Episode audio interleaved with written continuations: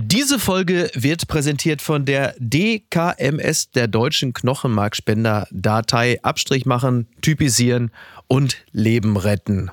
Frohes Fest. Es ist Montag, der 18.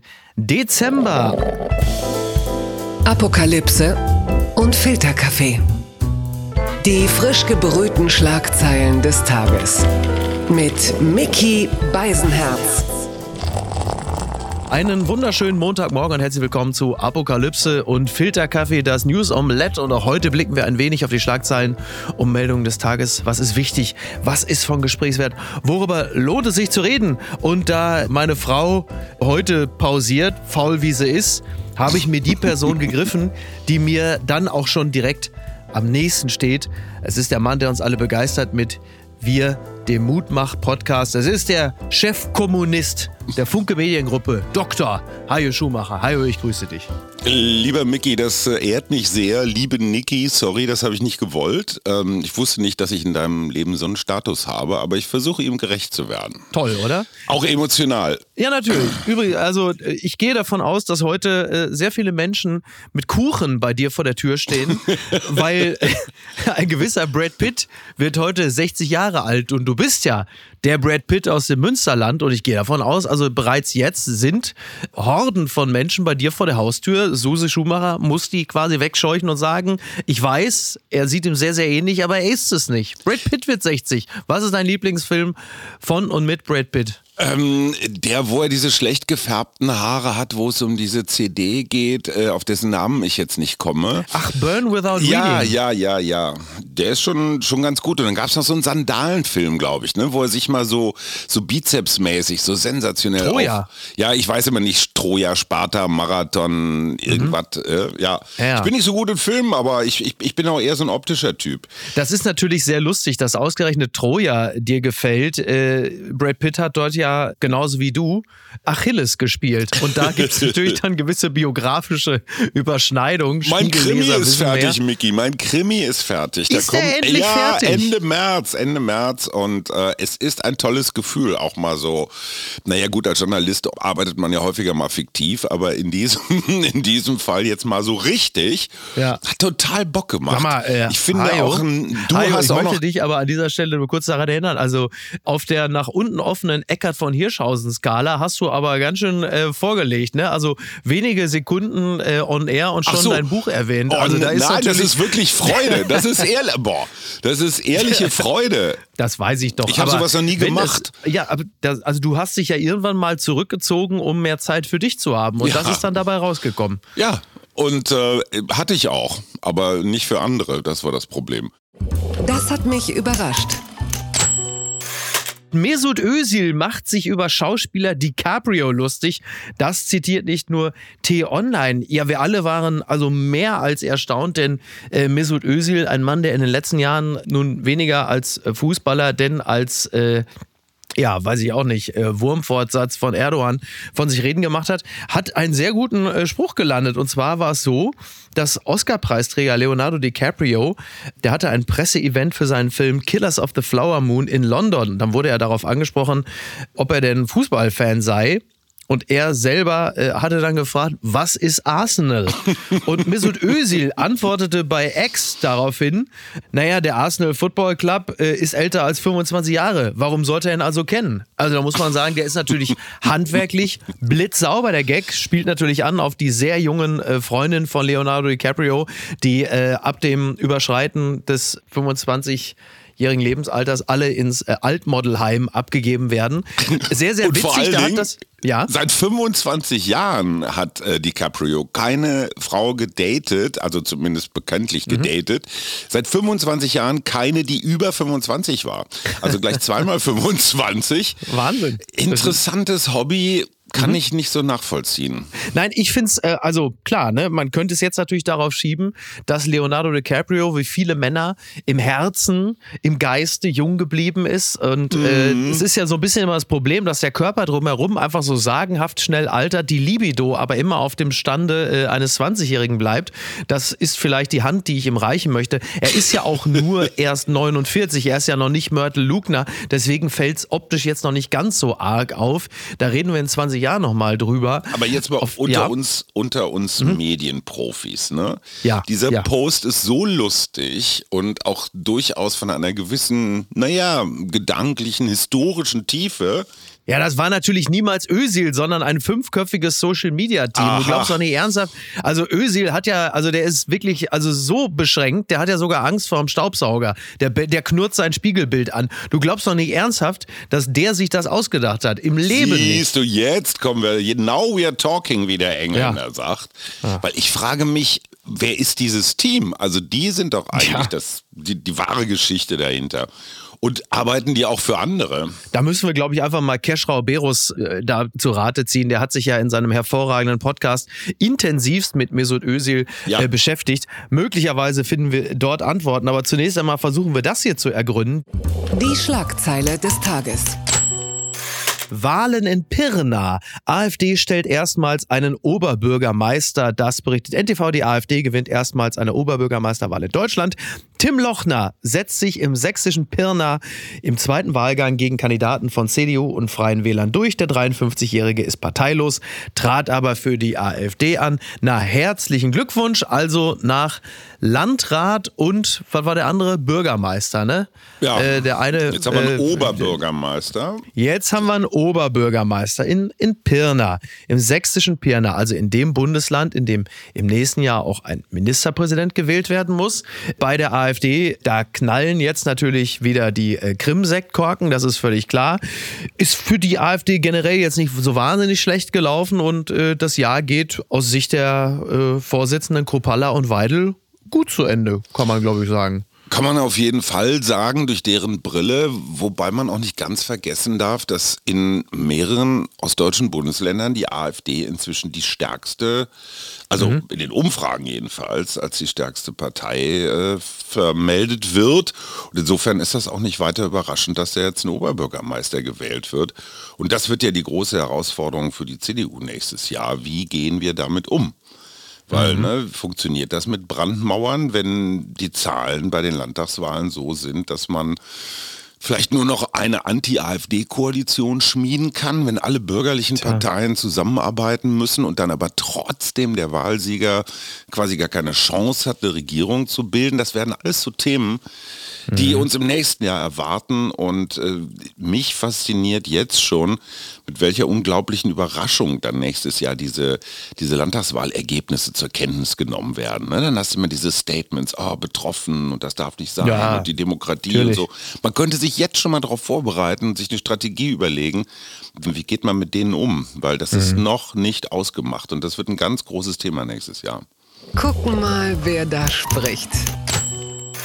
FDP-Fraktion starke Belastung der Landwirte nicht zustimmungsfähig. Das zitiert das Handelsblatt. Also der Fraktionschef der Freien Liberalen Christian Dürr hat ein Veto gegen die Pläne der Ampelregierung zur Streichung von Steuervergünstigungen für Landwirte angekündigt. Die FDP-Fraktion hält die starke Belastung der landwirtschaftlichen Betriebe für nicht zustimmungsfähig. Es wird zu oft von angeblich klimaschädlichen Subventionen gesprochen, ohne auf die sozialen und wirtschaftlichen Folgen der Abschaffung zu schauen.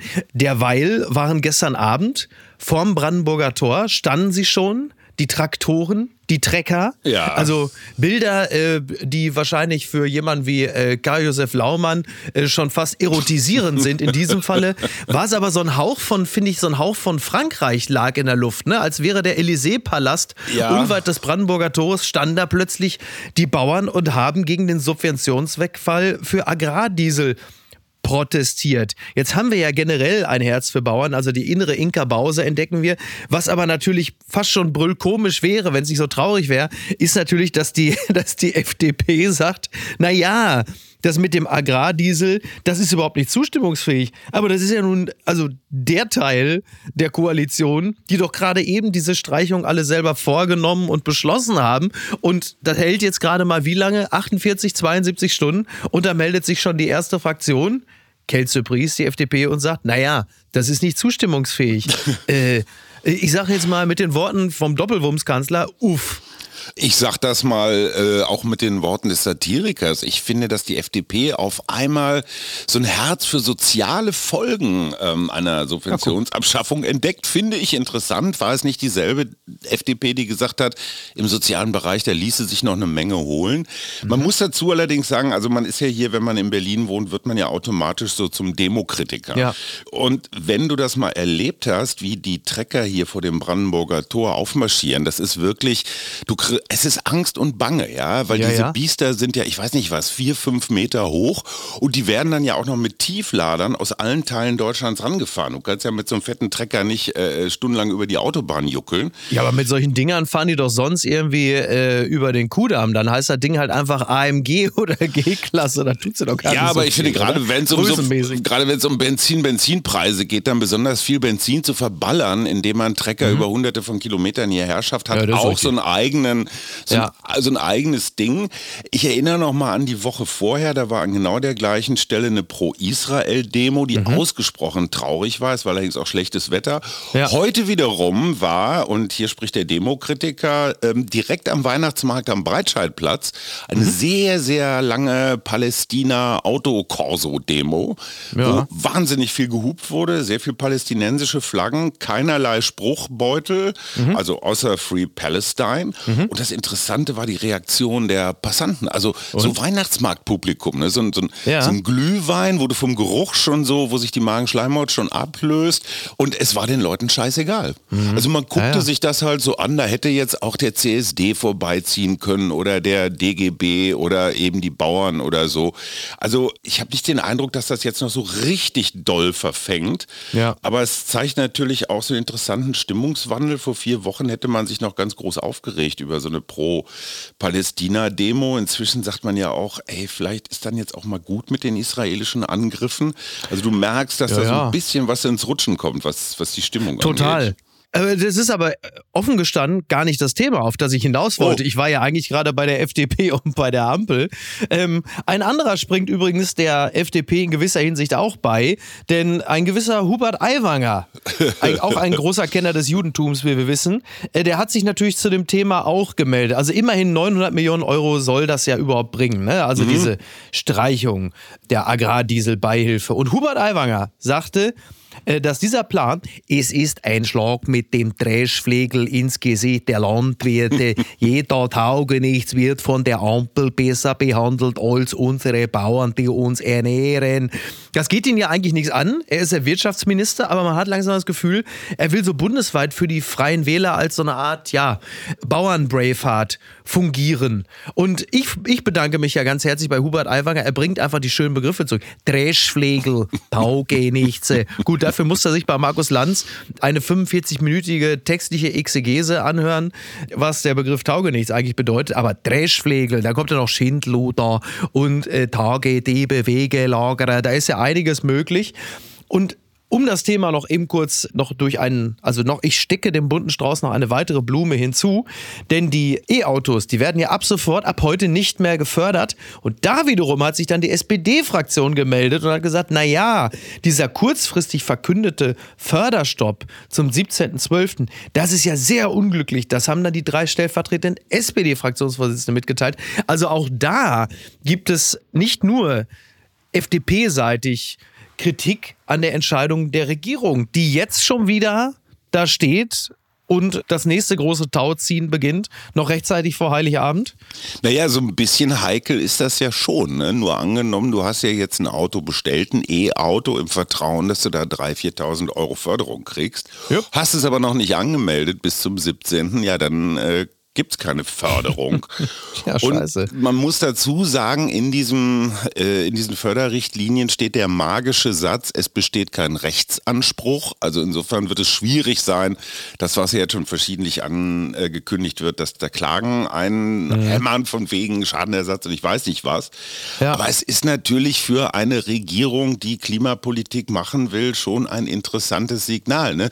Klimageld wird ja jetzt auch nicht ausgezahlt. Das heißt, diese Ja, ja. Ganzen Klimaversprechen oder Unterstützungsversprechen, die fallen jetzt weg und das ist für Habeck, der Tja. musste sich wahrscheinlich entscheiden, willst du die Wirtschaft weiter ähm, unterstützen oder mhm. die ganz normalen Menschen und da hat der Habeck gesagt, naja, dann, dann doch lieber eine Chipfabrik in Magdeburg. Mhm. Er durfte halt auch nicht alles behalten, musste was abgeben, aber man hätte das ja wenigstens bis zum 31.12. offen halten können, oder? So ja, ja. für die Optik, für die ja, Galerie. Ja, aber wirklich auch nur, auch nur für die Optik. Aber komm, das es sind zwei Wochen jetzt einfach so am 17. Ja, ja. 12. Ja, klar, absolut. Schon ja, ein bisschen auch da wieder unnötig, ne? Wirklich, also es erscheint zumindest unnötig. Und das kam jetzt dann auch wieder so kurzfristig, dass man sich des Eindruckes der Wurstelei äh, der vermeintlich guten Handwerker rund um Olaf Scholz natürlich auch wirklich nicht erwehren kann. Und also ich zähle ja noch zu den Fürsprechern der Ampel, aber mir gehen langsam offen gestanden ein wenig die Argumente aus. Das geht mir ganz ähnlich. Man kann immer nur sagen, es ist diese alte Geschichte in Deutschland. Du hast eine ganz lange Phase, wo ein Unionskanzler regiert oder eine Unionskanzlerin. Das war Adenauer, das war Kohl, das war Merkel. Und dazwischen yeah. gibt es dann immer kurze SPD, FDP, mhm. Grün, was Regierung. Einmal Willy Brandt, Schrägstrich Helmut Schmidt, einmal Gerhard Schröder und jetzt Olaf Scholz. Und die müssen dann immer aufräumen, was in den 15, 16 Jahren vorher liegen geblieben ist. So, und inzwischen weiß man ja auch, Politik wird immer dann bestraft, wenn du handelst. Ja, weil dann vergraut man ja, ja. irgendjemanden. Also besteht kluge oder machtsichernde Politik immer darin, möglichst nicht zu handeln. Also mhm. jedenfalls nicht so, dass Bauern auf einmal über den Kudamm fahren. So, und das hat die Ampel jetzt in vollster, in vollster Schönheit vor der Brust, plus den Kriegen, plus der Inflation, plus, plus, plus. Und dafür hatten sie keinen Plan. Und ich glaube, es wäre schlau gewesen, so auf der Hälfte des Ukraine-Kriegs, vielleicht so vor einem Jahr, zu sagen, ey Leute, was wir da ganz am Anfang in unseren Koalitionsvertrag geschrieben haben, mhm. vor dem Ukraine-Krieg, das ist leider alles so nicht mehr zu machen. Wir brauchen Tja. einen neuen Koalitionsvertrag. Dann hätte man fair sagen können, die Umstände haben sich geändert, also werden sich jetzt auch die Ziele ändern und dann hätte man jetzt diesen ganzen E-Auto ja. und sonst wie was Förderkrams nicht. Ähm, ich habe es für unklug gehalten, dass die drei nicht vor die Kamera getreten sind und sagen, so jeder von uns hat ein Lieblingsprojekt geopfert. Weißt du, ja. dann hätte man so einen Gleichstand gehabt. Jetzt ja. hat man wieder den Eindruck, so, oh, jeder äh, findet irgendwas doof, was die anderen äh, da Geschenke gekriegt ja. haben. Und ja, Bauern wählen keine SPD oder wenig.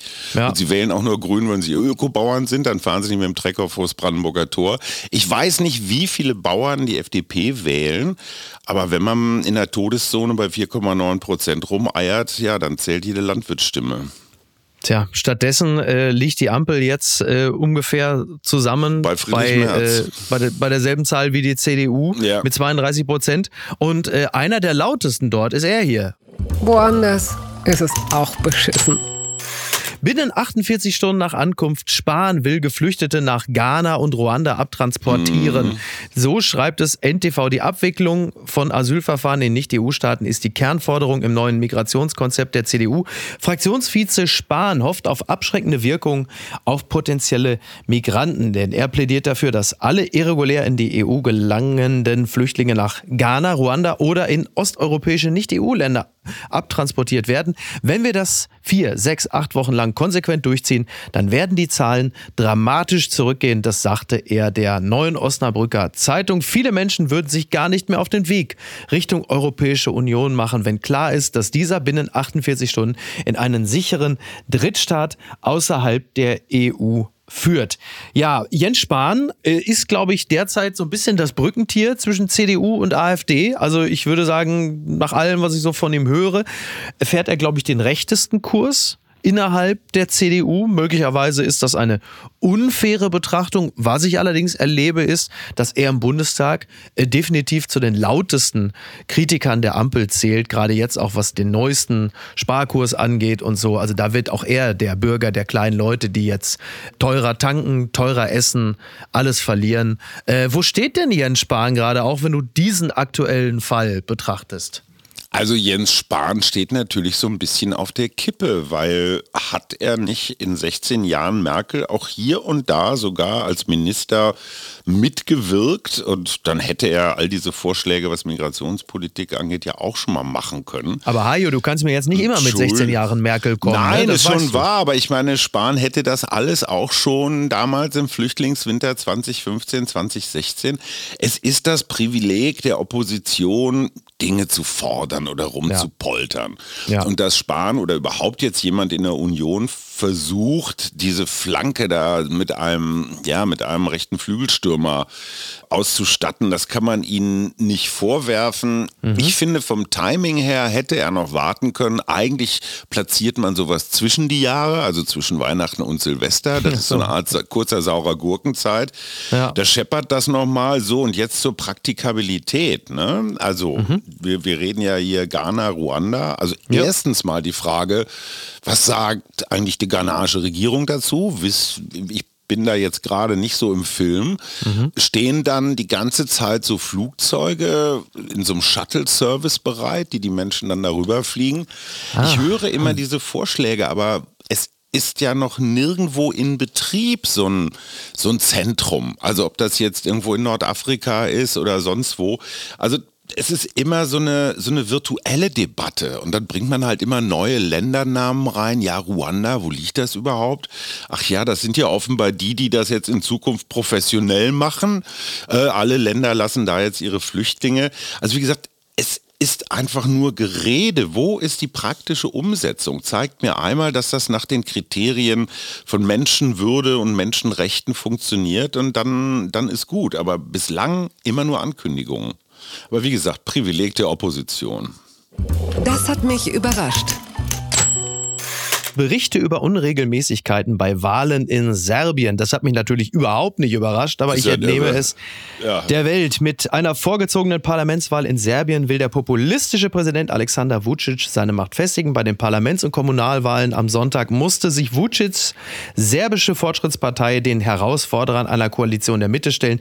Der Wahlkampf wurde überschattet von Berichten über erhebliche Unregelmäßigkeiten. Ja, das ist natürlich nicht wahnsinnig überraschend äh, zur Stunde. Die Wahllokale sind geschlossen, es wird ausgezahlt aufgezählt. Man rechnet mit 40 äh, bis 45 Prozent für die SNS. Auf der anderen Seite hast du eine Koalition aus, ich glaube, es sind acht Parteien oder so, die versuchen, mhm. Vucic da auszuhebeln. Vucic, einer äh, Putin nah, autokratisch und äh, ein, also er ist ja der ehemalige Propagandaminister von Milosevic. Also mhm. äh, nun wirklich auch alles andere als ein, ein sanftmütiger Mensch und wenn wir bedenken, dass Serbien ja auch gerne in die EU würde, da würde man doch sagen, äh, ganz ehrlich, also mit Orban haben wir doch schon einen von der Sorte. Da brauchen wir doch jetzt nicht noch einen zweiten. Ja, jetzt sind wir wieder bei den Feinheiten von Außen- und Europapolitik. Natürlich, Serbien, glaube ich, ist das einzig europäische Land, das nicht die Sanktionen gegen Russland mitträgt. Mhm. Es ist auch kein großes Geheimnis, dass russische Medien in Serbien eine durchaus propagandistische Rolle spielen. Was mich auch wundert, ist, dass dieses Anti-Vucic-Bündnis unter dem Motto keine Gewalt oder gegen die Gewalt ja, ja, angetreten ja. ist, weil es offenbar in der serbischen Gesellschaft, in den serbischen Medien wahnsinnig ruppig zugeht. Ja, und, und Amoklauf, ne? Also die, es gab in diesem Jahr einen Amoklauf mit 13 Toten. Einen Tag später direkt noch einen im serbischen Big Brother-Container äh, kommt es zu heftigsten körperlichen äh, Übergriffen. So was, in ne? einer anderen Reality-Show erzählt einer, wie man im Knast einen erhängt, ohne dass die Knastleitung es merkt. Also es ist ein offensichtlich nach diesen Berichten ein Land, das von Gewalt durchsetzt ist, sodass die Opposition sich die Gewaltfreiheit auf die Fahne geschrieben hat, was im Kern natürlich toll ist, wenn das das Programm ist. Äh, so, und jetzt bist du Ursula von der Leyen oder auch meinetwegen Annalena Baerbock oh, und sollst entscheiden, mhm. sollen die Teil der Europäischen Union werden. Ja. Und da sagt man natürlich jetzt so als Bildungsbürgerin aus Hannover, nee, die haben hier gar nichts verloren und die sollen das erstmal, sollen das erstmal üben mit der Demokratie. Und auf der anderen Seite sagt man sich, ist es nicht besser, so ein Land dann im Regelwerk der EU zu haben? Mhm. Wie Orban auch, wie ärgerlich das ist, haben wir letzte weil Woche Weil das so gut erst. klappt, weil wir, den, weil wir den so toll eingehegt Aber haben. Aber was ist die Alternative? Die Alternative ist, ja. und wir sehen es an Erdogan, dass du überhaupt gar keinen Einfluss mehr hast. Du mhm. kannst den Orban ja zumindest mal mit irgendwelchen Fördergeldern unter Druck setzen, ja, die nicht ausgezahlt werden. Das kannst du jetzt bei dem nicht. Und Serbien ist natürlich ein, na, so ein klassischer Staat, wo immer irgendwie was los ist. Wir haben das jetzt auch dieses Jahr wieder gemerkt. Im Kosovo, ne, da ist durchaus aus richtig Druck im Kessel. Ja, das Kriegs, und also akut. Ich glaube, die, in die Region müssen wir im nächsten Jahr eh schauen. Äh, da haben wir wahrscheinlich dann den nächsten Krieg auf europäischem Boden. So, und also, wenn du Putin ich will ja jetzt wärst, auch die Laune nicht verderben. Nee, schon klar, aber wenn du Putin wärst und einfach, äh, Boris Pistorius hat, glaube ich, gesagt, wir haben noch fünf bis acht Jahre Zeit, mhm. äh, um uns gegen einen russischen Angriff hier in Europa aufzustellen. Toll. Und die entscheidende Frage ist doch, wenn Putin jetzt irgendwo im Baltikum anfängt zu zündeln und dann noch in Transnistrien und in Moldawien und dann noch auf halb halber Strecke auf dem Balkan, dann hast du an der ganzen europäischen Außengrenze zum Osten, hast du überall so Feuerchen, ähm, ja. ne, wie nennt man diese Embedded Konflikte, die man ja. jetzt einfach mal so ein bisschen schlummern lässt und bei Bedarf dann hochfährt. Ja. Und das muss man geostrategisch sehen. Und insofern sind die Serben in der EU womöglich weniger problematisch als außerhalb. Da wird dann äh, Olaf Scholz quasi zum Michael Flatley des Brände-Austretens, ne? So ein Riverdance an allen. Das ist eine Vorstellung, die mich äh, ja. ja. im Moment überfordert, aber wir hoffen das Beste. Ja. Unterm Radar. Der Spiegel berichtet Abstecher ins Urlaubsparadies, als Wolfgang Kubicki und Julia Klöckner auf Dienstreise nach Mallorca flogen. Also an dieser Schlagzeile, da stimmt doch zunächst einmal erstmal alles, oder? Ne? Also für Top. ihr Wirtschaftsforum Neudenken hatten ja, die Veranstalter ja, ja, hochkarätige Politiker aus Berlin nach Mallorca eingeladen.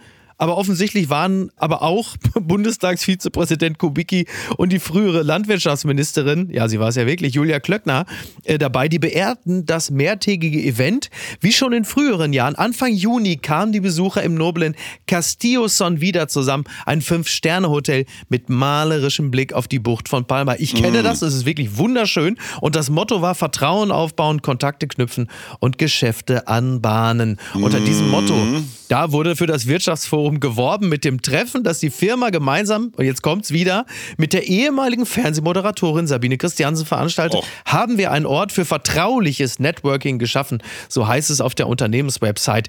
Äh, Immer wieder Sabine Christiansen, immer wieder Kubicki. Und der, natürlich der Julia Unterschied Klöckner, wie ist, wir wissen. Ja. Der Unterschied ist, Sabine Christiansen darf das. das ist ja, die ist Unternehmerin, die kann sowas anbieten.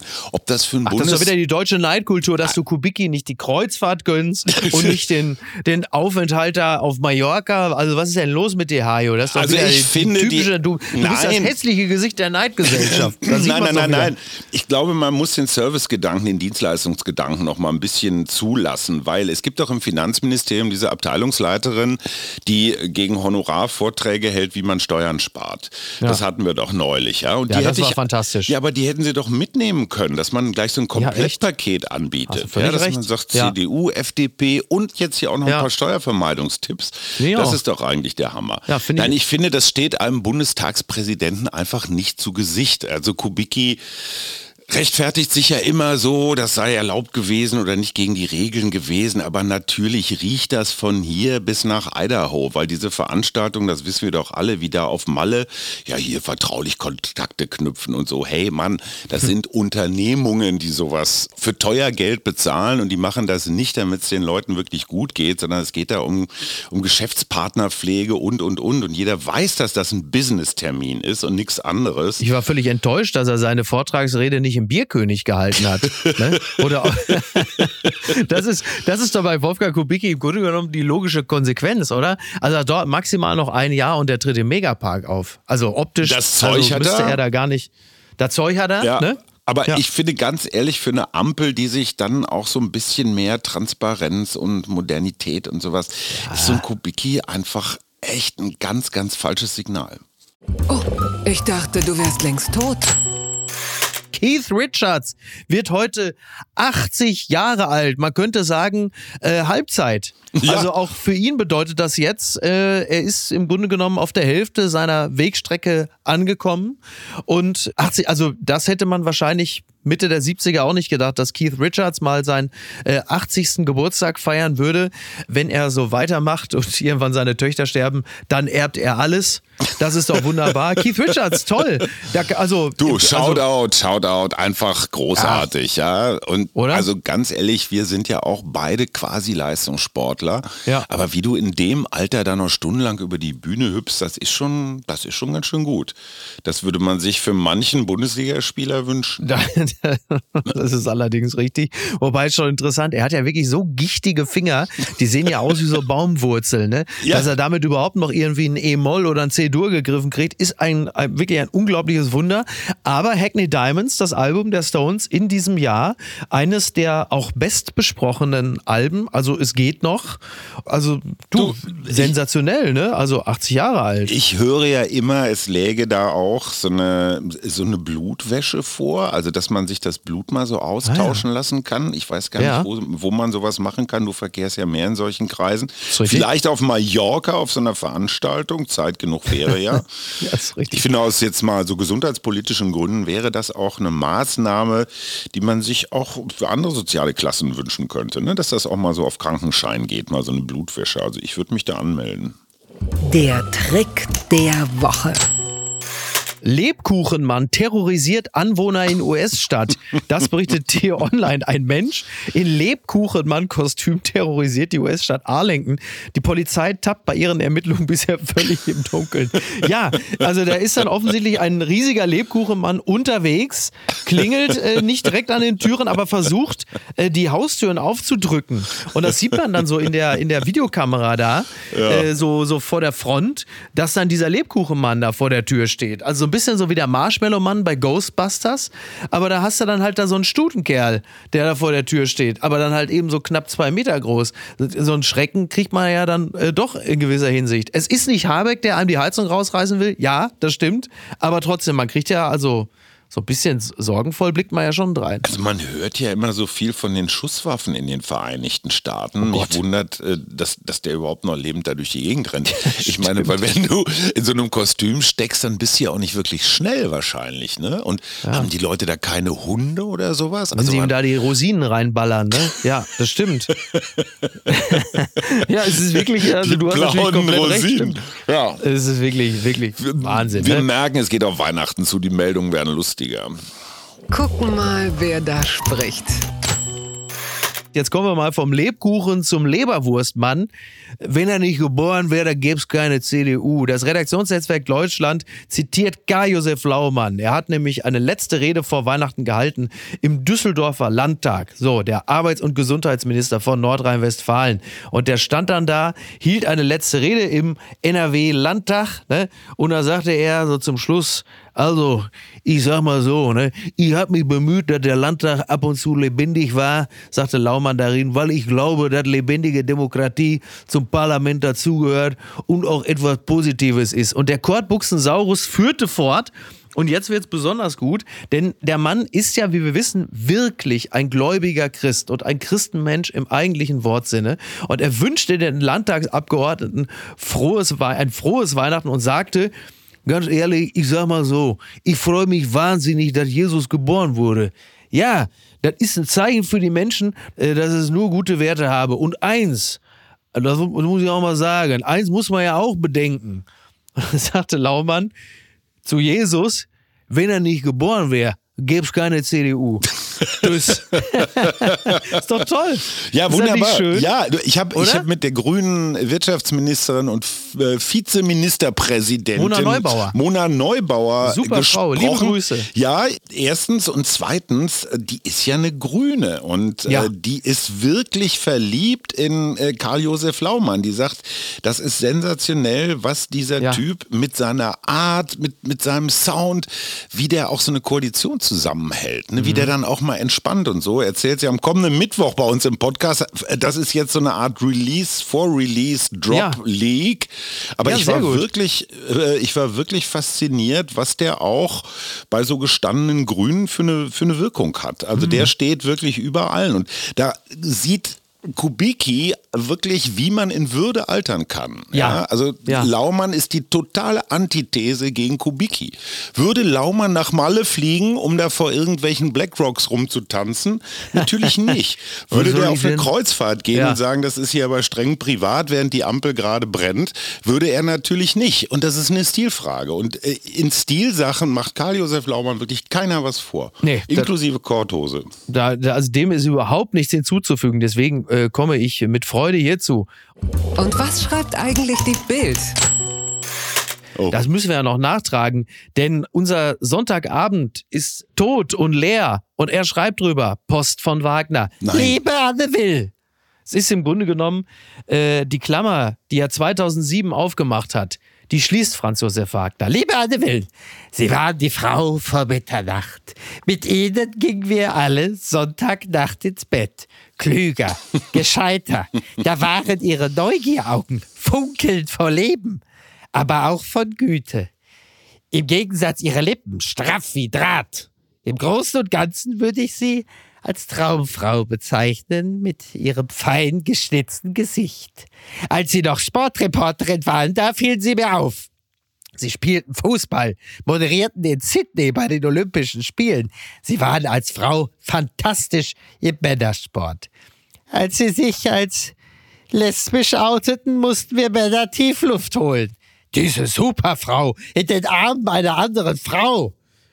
Nach 533 Sendungen, 1300 Gesprächspartnern hat Anne Will aufgehört. Sie ist 57 und will ein neues Leben anfangen. Ich glaube es nicht. Sie ist wie ein Rosenblatt, das zu Duft wird. Traumfrau bleibt Traumfrau. Herzlichst, Ihr Franz Josef Wagner. Er kann nicht loslassen. Er kann nicht loslassen. Er hat sich bis heute nicht von dem Lesbierinnenhammer, um es mit den Worten der Bild zu sagen, hat er sich bis heute nicht erholt, oder? Ist das nicht Wahnsinn? Also, um Toll, ne? ehrlich zu sein, hatte ich zum Schluss den Eindruck, dass Anne Will dann doch ein bisschen erleichtert war, dass sie, dass sie diesen ja auch schweren Sonntag äh, so Mhm. hinter sich gebracht hat. Ich freue mich total auf Karin Mioska, was man da so hört, basteln die ja an einem neuen Konzept. Das soll ja nicht mehr so eine, Ja. so eine Sechser-Wartezimmer-Bestuhlungsrunde werden. Der, der Redaktionsleiter Kittelmann, der hat bei Markus Lanz das Politische in die Sendung gebracht. Also die kennen sich ja, Mhm. Ja. aus.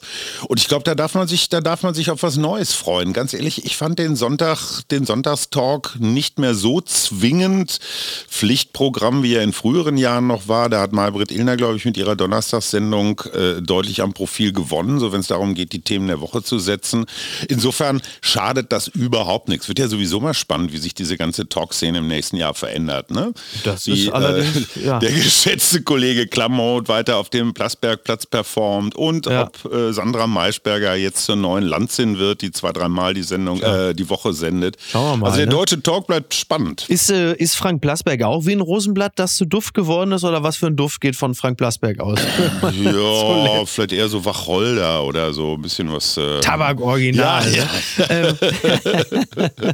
Old Ähm, Spice. Eins möchte ich noch kurz erwähnt haben. Es gibt ja äh, die Aktion 13 plus 3, also 13 Gedichte und 13 Texte. Es Ja, gibt eine, eine Sonderversion, genau, von Olli Wurm. Liebe Grüße an dieser Stelle. Und zwar eine Sonderversion gegen Antisemitismus für das Erinnern. In diesem Sonderheft haben wir aus den drei ersten Ausgaben von 13 plus 13 Gedichte neun Werke jüdischer Dichterinnen und Dichter ausgewählt. Unser Zeichen der Solidarität gegen Hass und Antisemitismus, Lyrik für Menschen und Menschlichkeit. Einfach mal auf die Seite 13 plus 13.de gehen. Das Ganze ist natürlich ehrenamtlich. Und so keine Angst. Olli Wurm kennen. keine Angst vor Lyrik. Ne? Also ich finde diese Keine Hefte Angst, total genau. schön gemacht. Ja. Da, da wird man nicht überladen, da kriegt man noch ein bisschen Hintergrundinformationen. Wir hatten es da auch schon ein paar Mal von und Lyrik wird ja total unterschätzt. Und ich Absolut. finde das sehr, sehr verdienstvoll, dass der Kollege Wurm sich da ja dem deutschen Kulturgut widmet. Ich hätte hier und da gern noch einen Rapper mehr drin gehabt, aber dann hättest du das mit dem Antisemitischen wahrscheinlich nicht hingekriegt. Ja, gucken wir mal, ne? Das, es, bleibt, es bleibt spannend. Hajo, wenn dein Buch draußen ist, dann äh, werden wir sowieso im März wieder zusammensitzen. einstweilen, einstweilen wünsche wünsche ich äh, dir und euch äh, frohe Feiertage, eine möglichst entspannte Zeit und verweise gerne auf Wir, den Mutmach-Podcast. Das ist ja im Grunde genommen schon fast so ein bisschen wie die Familie Beimer in der Lindenstraße da Podcast zusammensitzt. Und das ist doch schön. Sag mal ganz kurz noch fürs Bunte, ne? Du Weihnachten in Castrop-Rauxel, so unterm Baum mit ja, der selbstverständlich. Familie? Klar. Also ganz klassisch. Logo. Ja. Also die erste Ja. Tageshälfte wird noch mit äh, Tochter Ja. und ihrer Mama gefeiert und dann setze ich mich irgendwann in die Karre und dann heißt es wieder Driving Home äh, to Kastrop. Ah, okay. Logo, ne? Ja, ja, ich, ich werde wahrscheinlich wieder Zwiebeln schnippeln. In der Neuköllner Christophorus-Gemeinde, Shoutout an Pastoralreferentin Lissy Eichert, weil da machen wir auch mit der ganzen Familie, also nicht immer mit allen, aber zumindest mm, eins plus mehrere, ja, so Suppenküche ne, für Bedürftige. Die kriegen sehr dann eine gut. warme Mahlzeit und so und dann hast du die erste Hälfte des heiligen Abends, ist dann quasi der heilige Morgen, hast du schon mal was Gutes getan und das... Äh, Guck mal. Könnte Ist ja doch man nicht so ein Schwein, wie nein, alle das sagen, könnte man ne? viel viel häufiger machen, äh, aber zumindest dieses eine Mal, das hilft jetzt den Menschen nicht so, aber es hilft Menschen wie mir ähm, im Gefühl jetzt doch kein reines Ego-Schwein zu sein. Und es ist wirklich, nee, also gerade wenn man auch so aus ein bisschen besseren Vierteln kommt, es ist wirklich erschreckend, aber gleichzeitig auch sehr lehrreich zu gucken, was das für Menschen sind, die da ankommen. Und es sind eben nicht nur irgendwelche äh, jungen, alleinreisenden Musulmanen, sondern es sind ganz stinknormale Menschen, die einfach nicht genug Geld haben, die gestrandet sind, die krank sind. Und äh, das bitte ich auch bei der ganzen Sozialdebatte mal zu berücksichtigen. Es ist nicht so, als ob man da irgendwelchen gierigen Menschen, die alle Porsche fahren, auf Steuerzahlers Nacken dann noch den Arsch vergolden. So ist es einfach nicht. Das war das Wort zum Montag. Gesprochen hat für Sie Pater Hajo Schumacher aus der Gemeinde. Hajo, ich danke dir. Niki, schöne schön Woche dir. Wir sprechen uns wieder. Lass es dir gut gehen und grüß mir alle ganz lieb, ja? Bis denn. Ciao. Ciao. Tschüss. Apokalypse und Filterkaffee ist eine Studio Womans Produktion mit freundlicher Unterstützung der Florida Entertainment. Redaktion Niki Hassanier. Produktion Hannah Marahiel. Executive Producer Tobias Baukage. Ton und Schnitt Niki Franking. Neue Episoden gibt es täglich. Überall, wo es Podcasts gibt.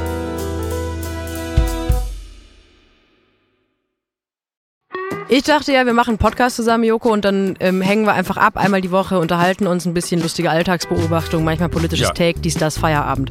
Was stattdessen passiert, ich muss Sport machen. Schöne Naja. Scheiße. Auf eine gewisse Art und Weise ist es aber auch abhängend. Ne? ja gut, ähm, das ist aber so, so eine Entwicklung, die man natürlich nicht kommen sieht, wenn man einen Podcast beginnt, wo man aber, wenn man einen Podcast hat, wie wir beide, der jeden Donnerstag erscheint äh, und Sunset Club heißt, sehr dankbar darüber ist, dass zum Beispiel ein Gast wie Kai Pflaume sagt, hast du nicht Bock auf eine Klimmzug-Challenge? Ja, und jetzt mache ich seit zweieinhalb Monaten, trainiere ich Klimmzüge. Bald ist es soweit. Die große Auflösung, habe ich es geschafft, einen Klimmzug zu schaffen. Also habe ich es geschafft, ihn zu schaffen. Und die Laune ist im Keller bei mir, außer natürlich, wenn wir uns unterhalten miteinander. Aber den Rest der Zeit, den ich nicht mit dir Podcast mache, mache ich ja Sport.